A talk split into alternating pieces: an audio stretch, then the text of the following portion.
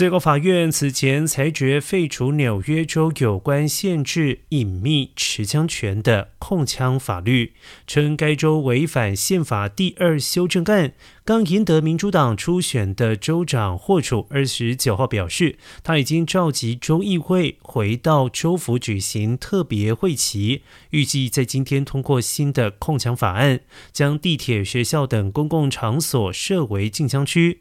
法案细节仍然在修改，但大体内容已经定案，包括在一些敏感区域禁止吸枪，例如投票站、学校、公共交通系统等；进入私营企业也禁止隐秘吸枪，除非雇主明文规定允许。收紧手枪证发放，有危险行为历史者将没有获证资格。同时，法案还将扩大枪支安全保管法的范围，要求在车内或是有十八岁以下青少年的家中，都必须将枪支上锁。民众如果是有证枪支配购弹药，也必须要接受背景调查。